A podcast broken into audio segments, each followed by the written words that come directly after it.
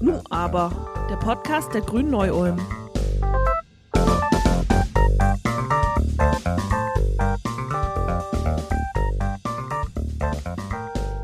Vorbereitet wurde er bereits zur Zeit der Weimarer Republik, Paragraph 219a des Strafgesetzbuches. Dieser Tatbestand des deutschen Strafrechts fand seinen Einzug in das Strafgesetzbuch bereits 1933. Die Nationalsozialisten hatten ihn freudig aufgegriffen, denn er passte wunderbar in ihre Ideologie.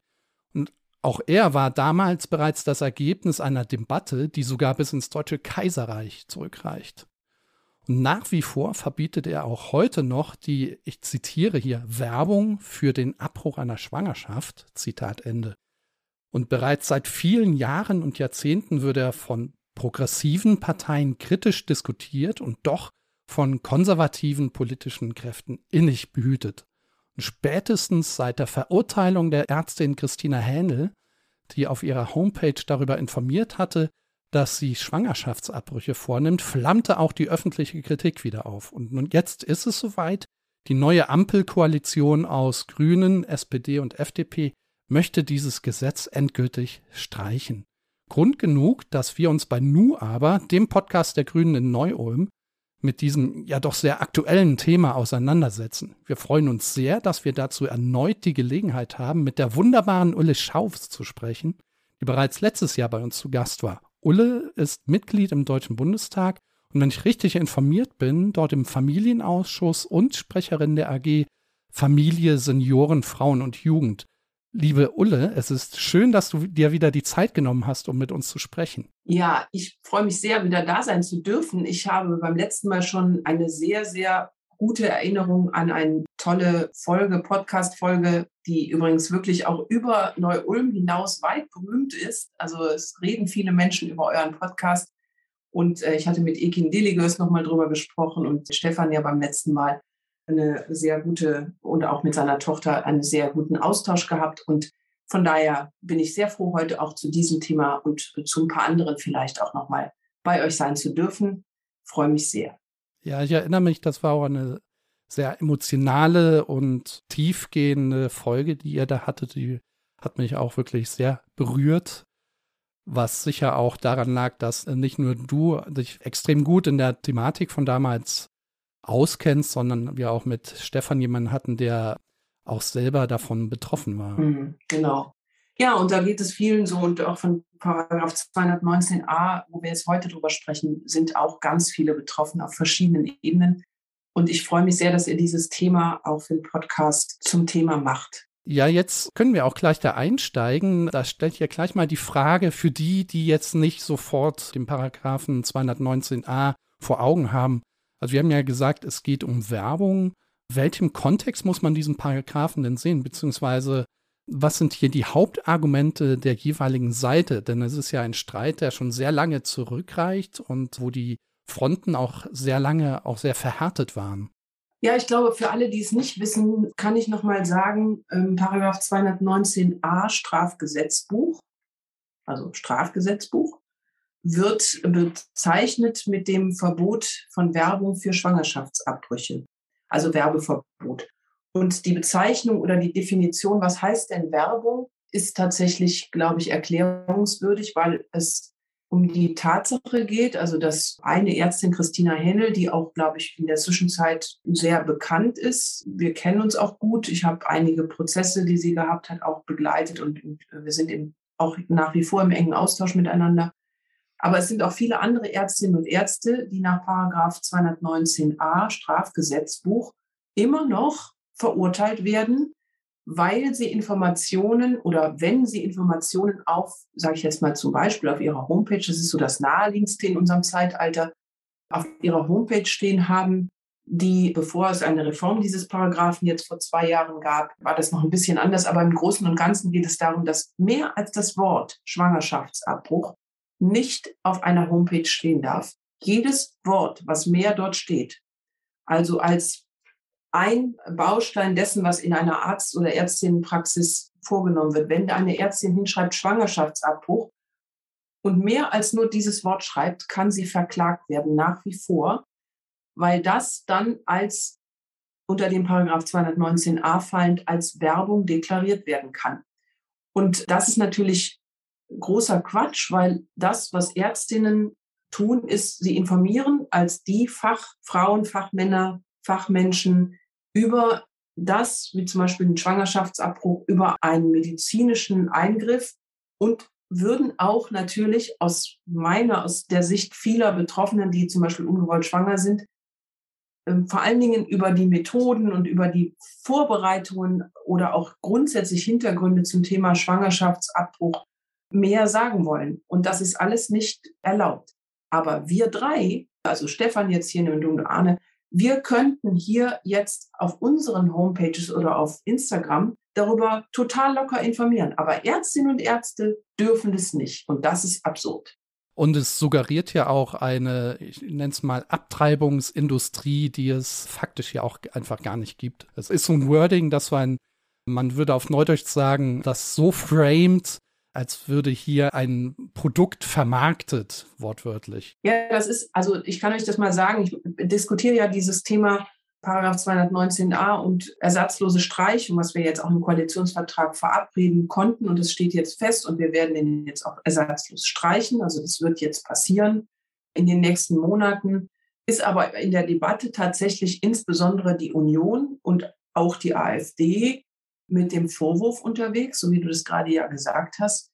Wenn man diesen Paragraphen streicht, dann könnte man quasi Tür und Tor öffnen dafür, dass Schwangerschaftsabbrüche jetzt beworben werden können.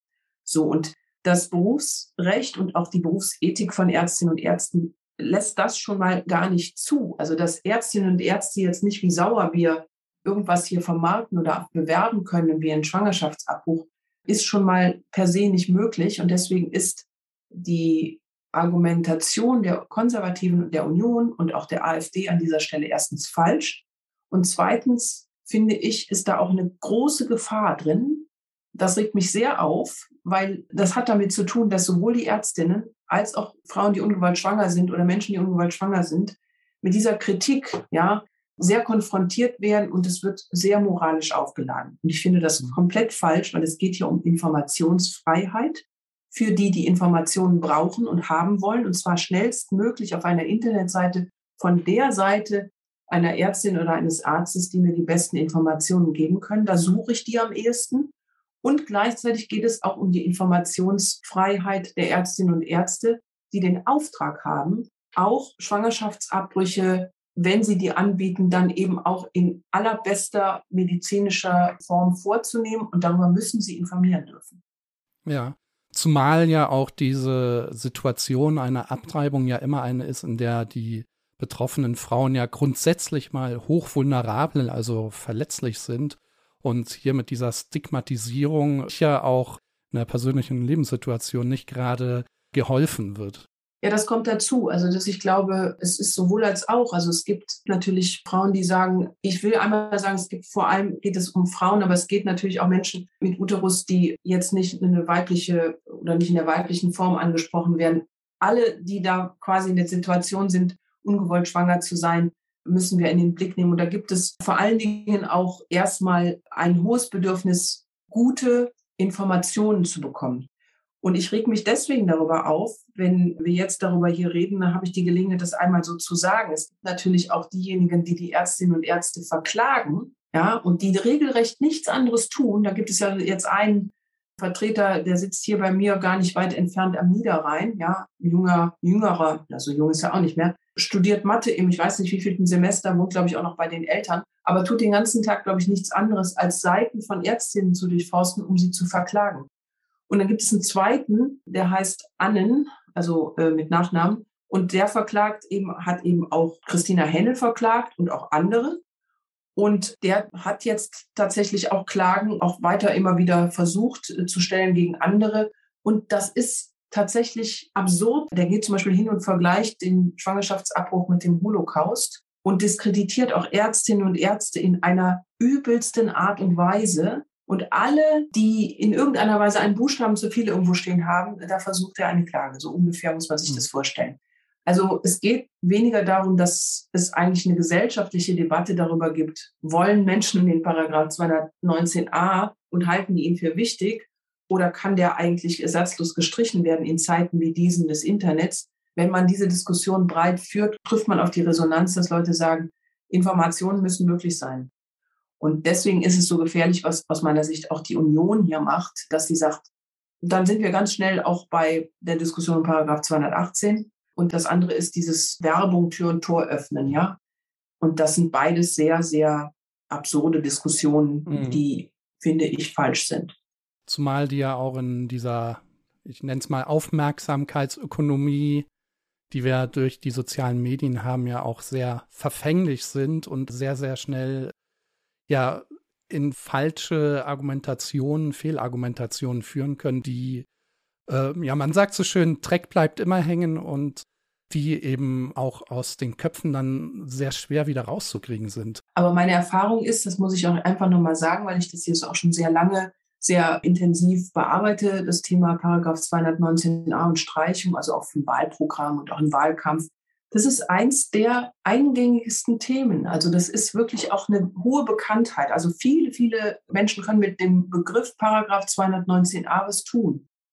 Also es ist vielleicht auch eine sehr eindrückliche Zahl, ja, aber es ist trotzdem so, dass viele, auch gerade äh, jüngere Menschen, haben sehr klar verstanden, worum es hier geht. Und alle, die ich kenne, sagen, es ist gesellschaftlich eigentlich längst dran, dass wir hier über ein anderes Selbstverständnis, auch über die Frage von reproduktiven Rechten reden. Und das, glaube ich, ist wirklich gesellschaftlich sehr breit akzeptiert, dass man über sowas wie Paragraph 219a, was jetzt Anne Spiegel als unsere Ministerin ja auch sehr, sehr deutlich sagt, dass das eigentlich die Zeit überlebt hat und dass man den jetzt wirklich streichen muss. Zumal, habe ich ja eingangs gesagt, diese ganze Diskussion darum ja wirklich bis ins Deutsche Kaiserreich zurückreicht und also das zeigt ja allein schon A, wie verfestigt das ist, aber B, auch wie wichtig es ist, dass man da auch endlich eine Lösung findet. Das führt mich auch gleich zu meiner nächsten Frage.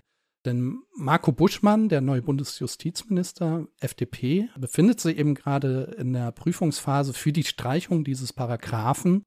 Man kann davon ausgehen, mit den neuen Mehrheiten im Parlament, dass diese Streichung auch erfolgen wird. Also wir Grünen fordern dies ja eh schon lange und das wäre natürlich auch, wenn es denn klappt, einer der ersten großen Erfolge.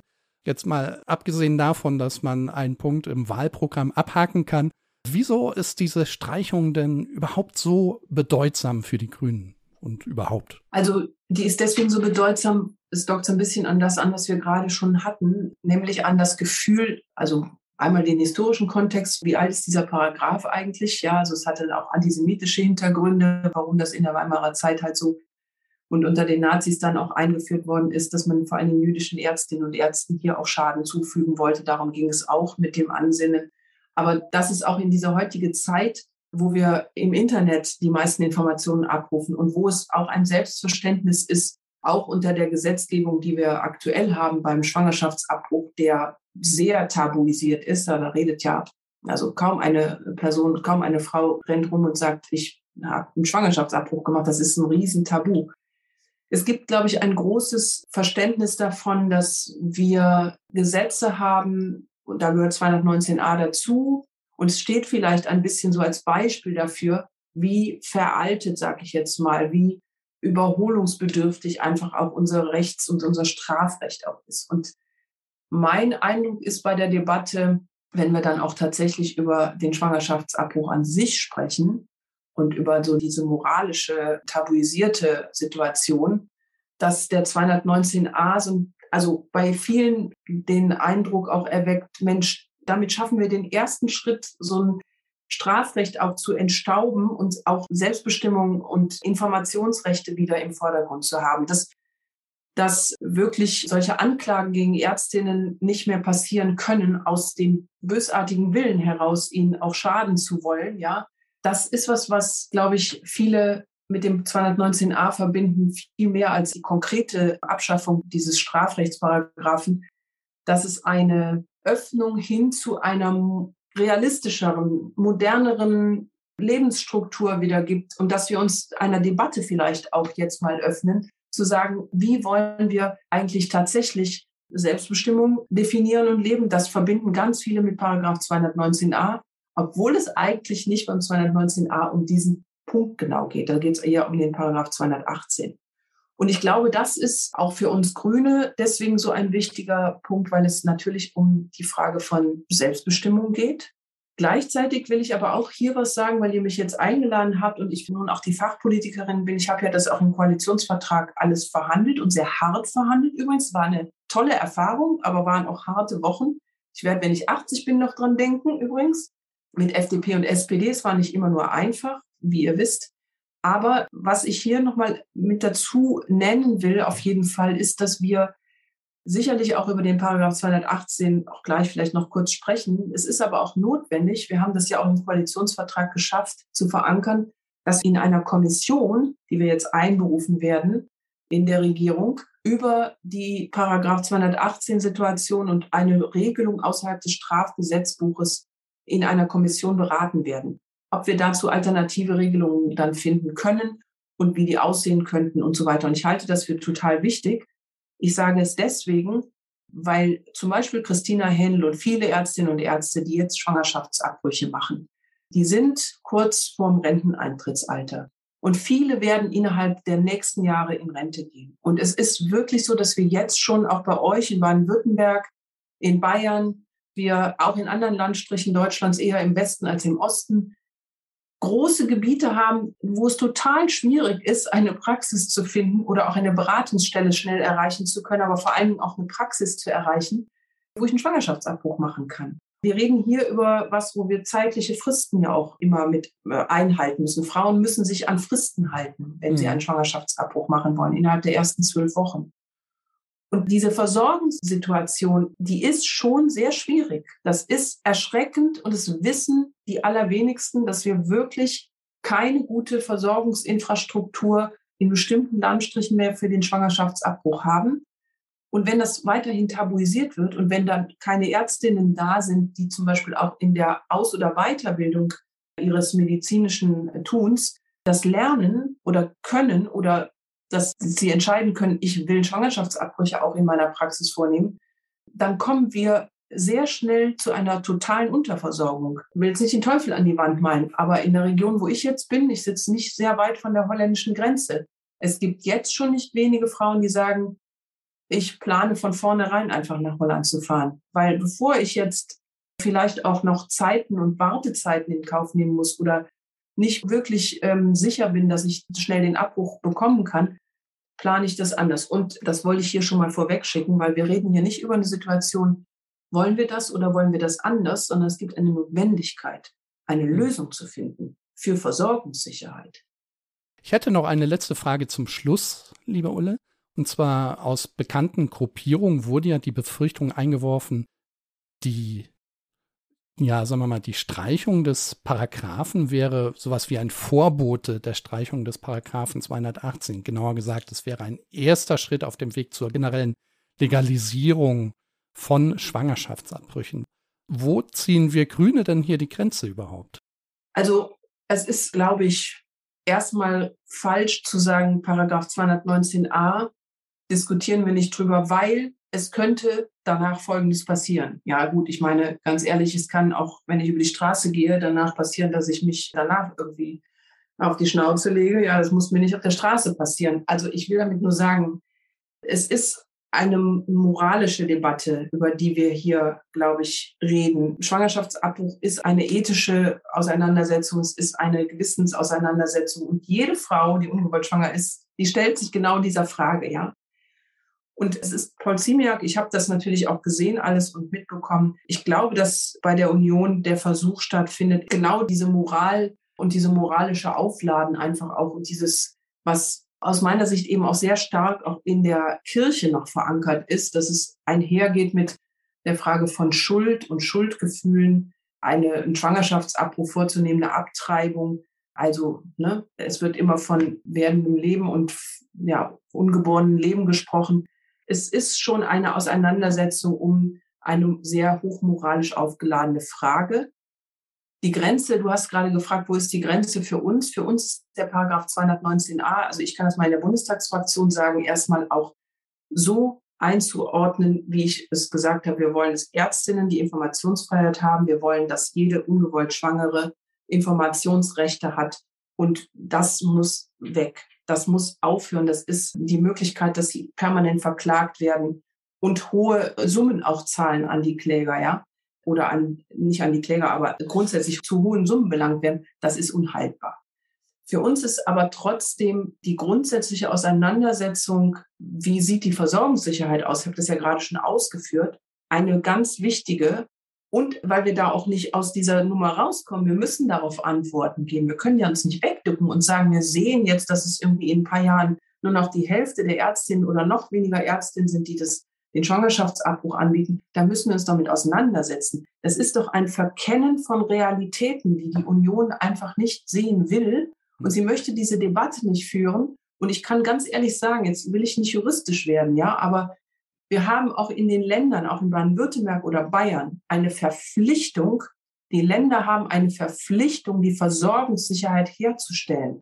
Bärbel Millich, ja, ist diejenige, die als erste Staatssekretärin, Staatsministerin das Thema wirklich aufs Tableau geholt hat. Und ich bin ihr extrem dankbar, dass sie den Mut hatte, das zu tun, zu sagen, wir laufen auf eine Versorgungslücke hin. Ich weiß, dass das die meisten Diskussionen finden eher über die sexuelle Selbstbestimmung statt. Das ist für uns als Grüne ein ganz wichtiger Aspekt, auch mir persönlich. Und ich kann und sage auch ganz offen, ich würde eine Regelung außerhalb des Strafgesetzbuchs für eine geregelte Form des Schwangerschaftsabbruchs natürlich plädieren. Ich glaube, dass keine Frau unter dem Damoklesschwert des Strafgesetzbuches stehen darf. Ich bin aber auch dafür, dass wir dazu eine Debatte führen und dass wir das auch gesellschaftlich debattieren. Was wollen wir da als Gesellschaft? Und es gibt viele Länder, in denen das passiert ist, wie Kanada, Neuseeland, Irland, die deutlich progressivere Gesetzgebungen haben. Die Schwangerschaftsabbrüche steigen nicht. In der Regel gehen sie eher ein Stück weit zurück. Die Eigenverantwortung von Frauen, die die Entscheidung zu treffen haben, treffen die Frauen so oder so, unabhängig davon, ob es einen Paragraph 218 gibt oder nicht. So oder so müssen die Frauen das für sich entscheiden.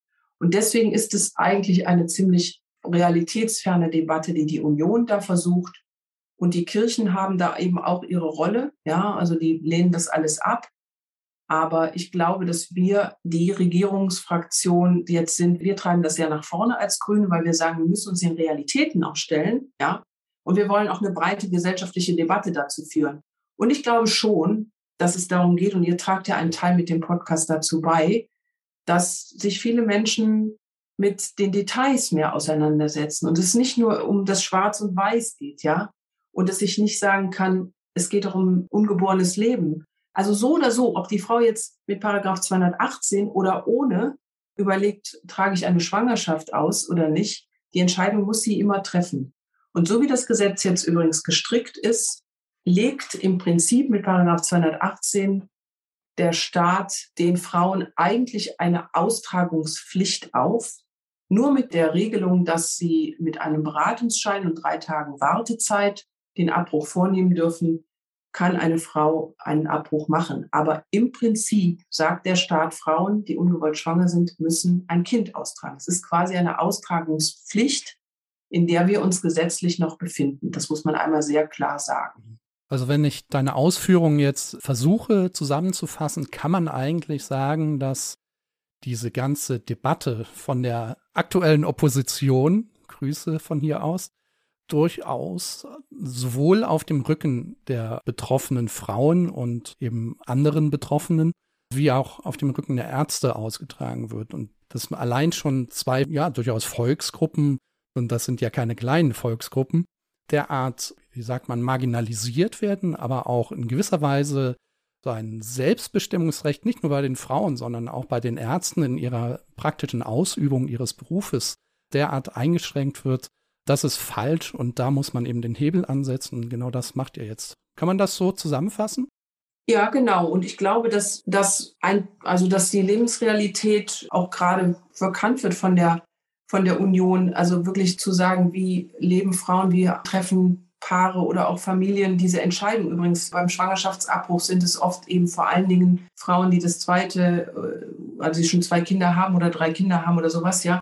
Also es sind auch total verzerrte Diskussionen. Ich würde mir wirklich sehr wünschen, dass wir zu einer enttabuisierten Debatte finden, dass es keine Schuldzuweisungen und Schuldgefühle erzeugende Debatten gibt, die vor allen Dingen sich gegen Frauen richten, aber auch gegen Ärztinnen. Und dass wir aufhören, darüber zu reden, dass irgendwer Schwangerschaftsabbrüche favorisiert. Ich sage das in aller Klarheit. Jede Frau muss für sich die beste Entscheidung treffen können und dafür müssen wir eine Grundlage schaffen. Das ist unsere Verpflichtung als Politik, als Staat. Und wenn ich also, wenn ich das nicht tue, wenn ich da mich moralisch aufschwinge und sage, ich greife in das Leben von Frauen ein und überlasse ihnen diese Entscheidung nicht, dann heißt es, ja, ich greife in das Leben von Menschen ein. Und das, glaube ich, würde, würde bei vielen anderen Situationen nicht funktionieren, aber bei Frauen ist es immer noch eine sehr restriktive Gesetzgebung. Und ich würde mir sehr wünschen, wir würden zu einer Debatte finden, auch mit Union, auch mit Kirche über die Frage, wie können wir eine bessere Regelung finden, die progressiver ist, die aber vor allen Dingen auch der Situation von den Frauen, der Situation auch vielleicht in der Lebenslage, in der sie stecken, viel besser Rechnung trägt als diese Angriffe, die dann jetzt erfolgen medial. Und das finde ich halt sehr, sehr bedauerlich und würde mir wünschen, wir wollen es als progressive Ampelregierung, wir als Grüne mit FDP und SPD im Rahmen dieser Kommission jetzt auch dann im Deutschen Bundestag mit Gutachten, mit Fachexpertise und so weiter breit diskutieren. Das ist jetzt auch der Plan, das ist jetzt auch der Ausblick auf die weitere Debatte. Was mich ja total beruhigt, ist, wenn ich auch diese Debatte so verfolge, ist, mit welcher Ruhe und mit welchem auch sachlichen Verstand nicht nur die Grünen an sich, sondern besonders auch du beispielsweise diese Diskussion überhaupt führt, diesen Diskurs führt und man dann auch sieht, dass tatsächlich auch so ein auch hochkomplexes Thema, was ja durchaus auch zu Recht bestritten wird, umstritten wird, bis zum Ende durchgeführt wird und ihr hier es auch geschafft habt, eine vernünftige Lösung zu finden und die man tatsächlich eben auch im Lebensalltag der Menschen ordentlich umsetzen kann, die niemandem wehtut, die vielen, vielen Menschen nützt. Das ist etwas, das ich eben in den letzten Jahren sehr vermisst habe, weil vor allem eben diese sehr lauten, moralisierenden Stimmen manchmal so scheinen, als ob sie eben tatsächlich die Oberhand hätten. Aber manchmal ist es ja dann eben doch so, dass dann eben auch der etwas leisere, aber eben auch bedächtigere, nachdenklichere Ton, den ihr jetzt beispielsweise angeschlagen habt, eben manchmal dann doch am Ende am längeren Hebel sitzt. Und genau dafür gratuliere ich einerseits und ich bedanke mich auch ganz herzlich einfach für dieses Beharren und dieses ja über Jahre an solchen Themen arbeiten und dafür kämpfen. Also dafür vielen herzlichen Dank dir. Also es treibt mich ja auch wirklich an, weil ich bin ja auch wirklich dieses große Privileg im Deutschen Bundestag Abgeordnete sein zu dürfen. Ich bin mit Leidenschaft Frauenpolitikerin oder queer-feministische Politikerin. Und ich kann nur sagen, es trägt einfach aus meiner Sicht überhaupt nicht zu einem Gelingen bei, wenn man sich irgendwie nur angreift und anfeindet. Nichtsdestotrotz muss ich sagen, dass ich fast in keiner anderen Auseinandersetzung, außer vielleicht beim Thema Selbstbestimmungsgesetz, bei der Frage des transsexuellen Gesetzes, da ist es auch heftig, es gibt kaum einen Bereich, wo die Angriffe so heftig sind, auch gegen uns als Person, auch gegen mich oder auch gegen die Ärztinnen. Es sind viele Ärztinnen betroffen. Übrigens auch die Beratungsstellen, also die Profa zum Beispiel oder auch der Paritätische, die AWO, die eine hervorragende Beratungsarbeit machen, die werden angegriffen. Die werden jetzt auch gerade vor Ostern, lasst mich das noch kurz einmal sagen, werden wieder mit sogenannten Gehsteigbelästigung, also betenden Gruppen, die vor den Beratungsstellen stehen und äh, auf dem Weg zu einem Beratungstermin, der ja ein Pflichttermin für Frauen ist, ja, stehen die dann Gruppen gegenüber, die dann Bilder mit Föten und anderen und Kreuzen und so weiter zeigen und in dem Moment dann auch, ja, wirklich auch so anschwillende Gebete oder Gesänge, äh, wenn Frauen dann äh, in die Beratungsstelle gehen, dann von sich geben. Und es ist teilweise so belastend, auch für die Mitarbeiterinnen in den Beratungsstellen, dass ich nur sagen kann, ich würde mir wünschen, was ich eben ja schon gesagt habe, dass wir über all diese Rahmenbedingungen ordentlich miteinander in eine Diskussion eintreten und nicht so eine, so eine verletzende Debatte führen, wie das teilweise von Union, von AfD will ich jetzt gar nicht reden, gemacht wird. Also die Austragungspflicht, die die AfD ja von den Frauen verlangt. AfD will, dass Frauen Kinder austragen und verpflichtet werden. Das ist unterm Strich genau das, was die fordern. Da ist die Union teilweise nicht so weit von weg. Und ich glaube, dass die Abgrenzung für eine konservative Partei, glaube ich, an diesem Punkt sinnvoll wäre. Und auch die Diskussion über Regelungen zum 218 oder einer anderen Regelung außerhalb des Strafgesetzbuchs sich dermaßen zu verweigern, ist absolut nicht mehr zeitgemäß und gefährlich und auch an manchen Stellen unserem demokratischen Geflogenheiten und Dialog überhaupt nicht mehr angemessen. Zumal wir ja auch in einer Informationsgesellschaft leben, in der jeder nicht nur Zugang zu allen Informationen haben sollte, sondern auch, wie die Praxen es ja auch dringend bräuchten, eben auch das Recht, auch die Leute ordentlich zu informieren. Und da ist einfach der dringende Handlungsbedarf da. Ich finde das auch ein grunddemokratisches Recht, muss ich auch sagen. Und ja, wir leben einfach im 21. Jahrhundert. Es ist höchste Zeit. Also an dieser Stelle noch einmal vielen, vielen Dank. Auch, dass du dir jetzt die Zeit genommen hast, über dieses ja eben auch schwierige Thema zu sprechen. Ich hoffe, wir dürfen dich irgendwann noch einmal äh, zu uns einladen. Und ja, vielen Dank an dieser Stelle und auf Wiedersehen. Mach's gut. Ja, ich danke euch. Bis zum nächsten Mal. Ich komme gerne wieder. Es gibt noch viele tolle Punkte, die wir noch verabredet haben im Chorvertrag. Die habe ich euch jetzt alle nicht erzählt. Ne? Ich bin da an der Stelle auch immer so leidenschaftlich. Dann rutsche ich immer in die Details. Aber wir haben noch viele tolle Sachen verabredet, auch aus einer progressiven, feministischen, queerfeministischen Perspektive. Die Aufbruchstimmung und der Dank von vielen und so Hoffnung, die auch damit verbunden ist, dass wir jetzt endlich was verändern, das ist äh, so ein toller Antrieb. Ich danke euch sehr. In Neu-Ulm hoffe ich immer noch, die Pandemie hat uns immer noch im Griff, aber ich komme, ich habe das schon gesagt, komme auch gerne, wenn wir uns, wieder mehr bewegen können, auch mal gerne zu euch. Und dann möchte ich dann nach so einem Podcast ein Bier. Also wir begrüßen dich sehr, sehr, sehr gerne hier und freuen uns drauf, wenn diese verdammte Pandemie endlich mal ihr Ende findet oder zumindest endemisch wird und alles äh, nicht mehr ganz so düster aussieht. Und ihr, liebe ZuhörerInnen, ihr habt's gehört, große Zeiten kommen auf uns zu, schöne grüne Zeiten. Viele Podcast-Folgen können wir mit diesen wunderbaren Entwicklungen noch füllen.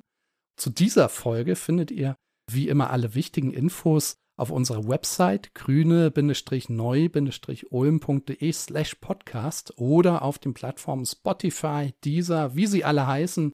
Empfehlt uns gerne weiter Abonniert uns, binscht alle anderen Folgen. Vielen Dank fürs Zuhören und wir hören uns wieder in zwei Wochen. Macht's gut, ihr Lieben, und bleibt gesund. Musik